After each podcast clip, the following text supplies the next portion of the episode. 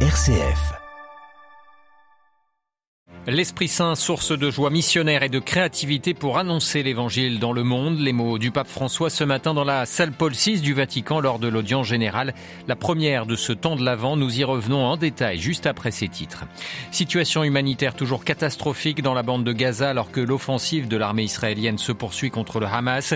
L'ONU alerte une nouvelle fois sur le sort des civils. Témoignage dans ce journal du père Gabriel Romanelli, le curé de Gaza, toujours en lien avec ses fidèles. Dans ce journal également, reportage à Dubaï où les peuples autochtones tentent de faire entendre leur voix à la COP28. Et puis nous irons également au Pérou où la Cour constitutionnelle a ordonné la libération de l'ancien dictateur Alberto Fujimori. Il purgeait une peine de 25 ans de prison pour corruption et crimes contre l'humanité. Radio Vatican, le journal Olivier Bonnel. Bonjour, première audience générale du temps de l'Avent pour le pape François ce matin depuis la salle Paul VI du Vatican. Le Saint-Père a poursuivi son cycle de catéchèse sur le zèle apostolique en mettant l'accent sur l'Esprit Saint, protagoniste de l'élan missionnaire, source de créativité pour annoncer l'Évangile dans le monde d'aujourd'hui. Toujours convalescent, François a confié la lecture de son texte à un représentant de la secrétaire d'État, mais a dit quelques mots au début et à la fin de cette audience. Jean-Charles Pujol. Je vais beaucoup mieux, mais je me fatigue si je parle trop, c'est limité à dire François, en s'adressant aux fidèles présents pour cette audience générale, laissant donc à Monseigneur Filippo Champanelli, comme la semaine dernière, le soin de donner lecture de sa catéchèse consacrée à l'action de l'Esprit Saint dans l'annonce de l'Évangile. Dans un monde qui n'est pas propice au sens religieux de la vie et où l'annonce est devenue en divers endroits plus difficile, écrit François, il peut paraître tentant de renoncer au service pastoral, de se réfugier dans dans une spiritualité intimiste ou dans un sens mal compris de la centralité de la liturgie pour combler une insatisfaction personnelle. Or, pour le successeur de Pierre, c'est précisément là que l'élan missionnaire doit faire preuve de créativité pour transmettre, grâce à l'action de l'Esprit Saint, source de zèle apostolique, capable de vivifier et de rajeunir l'Église, la joie de l'Évangile. À la nécessaire créativité, le Saint-Père associe la simplicité de la première annonce, fidèle au style de Jésus, en se laissant accompagner par l'Esprit Saint vers de nouvelles voies, d'autres formes d'expression dans le langage du monde d'aujourd'hui. L'Esprit Saint est une force qui, comme le disait le Christ à ses disciples avant de rejoindre le Père, portera son témoignage jusqu'aux extrémités de la terre. Jean-Charles Puzolu. Et avant cette audience, le pape avait rencontré Roselyne Hamel, la sœur du père Jacques, assassinée en 2016. Très souriant, François s'est entretenu une quinzaine de minutes avec elle, la remerciant pour sa visite. Roselyne Hamel qui a remis au pape une copie d'une homélie de son frère pour le temps pascal, ainsi que les mots d'une chanson pour la paix qu'elle entonnait avec lui dans son enfance.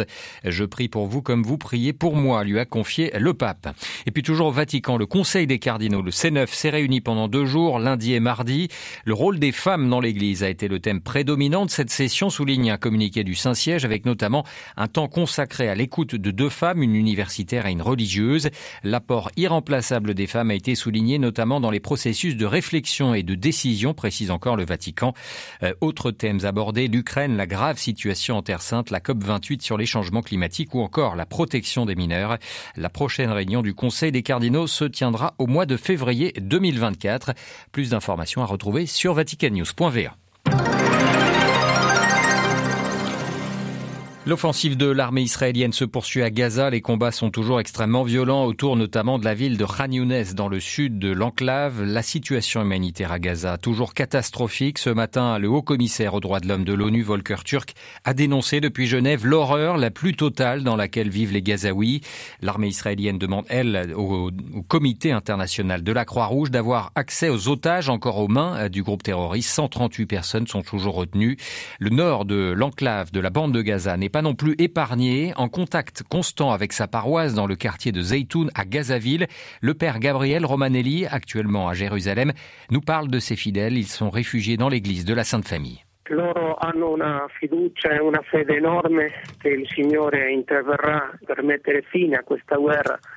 Ils ont une confiance et une foi immense en le Seigneur qui mettra fin à cette guerre. Ils ont allumé la première des quatre bougies de l'Avent. Ils continuent à prier et à demander nos prières pour la paix. Ces derniers jours ont été très difficiles. Après la trêve, les bombardements ont repris et ils sont très forts. Ils frappent le quartier de la paroisse jour et nuit. On les entend avec des éclats qui tombent jusque dans la cour de la paroisse où sont réfugiés les gens. Déjà, ils avaient peu d'eau, mais avec ces bombardements, on a perdu plusieurs tankers et citernes d'eau. Mais la chose la plus délicate, c'est l'accès au diesel pour les générateurs. Sans cela, il n'y a pas de lumière. C'est la chose la plus grave.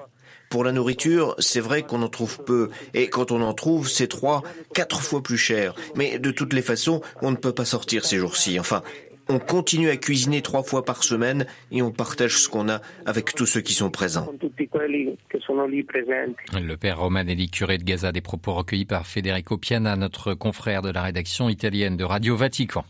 Une courte visite diplomatique dans le Golfe pour Vladimir Poutine. Le président russe est depuis ce matin aux Émirats arabes unis, doit se rendre également en Arabie saoudite ce mercredi. Au menu des échanges, les questions énergétiques, mais également à préciser le Kremlin, le conflit israélo-palestinien. Les négociations se poursuivent à la COP28 de Dubaï sur le climat et elles sont difficiles avec au cœur des enjeux la réduction des énergies fossiles. Dans les couloirs de la conférence, l'heure ne semble guère à l'optimisme. La première ébauche de texte final inquiète en effet de nombreux observateurs et ONG. La COP28 doit marquer le début de la fin des énergies fossiles, a martelé ce matin le commissaire européen en charge du climat présent sur place. malgré les difficultés, cette COP de Dubaï permet de mettre aussi la lumière sur de nombreuses initiatives locales et le sort des populations les plus affectées par les changements climatiques. C'est le cas de populations autochtones comme les Tanoï dans les Caraïbes, un peuple en voie d'extinction. Le reportage de notre envoyé spécial à Dubaï, Marine Une ligne de crayon qui traverse son visage, des habits traditionnels et surtout un air déterminé. Curie Rodriguez est Téno, un peuple autochtone des Caraïbes. Elle est là pour sa survie. I'm here because my people um, have gone mon peuple est proche de l'extinction, presque éteint. En venant ici, je représente des milliers d'ancêtres, des milliers de peuples autochtones qui n'ont pas survécu. Notre seule présence fait bouger les choses. À ses côtés, Gloria Ushiva. Elle vient de la région de Pastaza, dans l'est de l'Équateur, une province entièrement recouverte par la forêt amazonienne qui abrite aujourd'hui une communauté téno. Les changements climatiques bouleversent directement son mode de vie. Il pleut tous les jours et la rivière grossit, mais il n'y a plus rien à pêcher ni à chasser. Donc maintenant, il n'y a plus de marché pour acheter de la nourriture. Dans tous les Caraïbes et l'Amérique du Sud, les Ténos, qui occupaient une partie des terres avant l'arrivée des Européens au XVe siècle, sont en première ligne face aux inondations, à la sécheresse. Pourtant, sur le site immense de la COP de Dubaï, ils peinent à se faire entendre, nous dit Curie Rodriguez.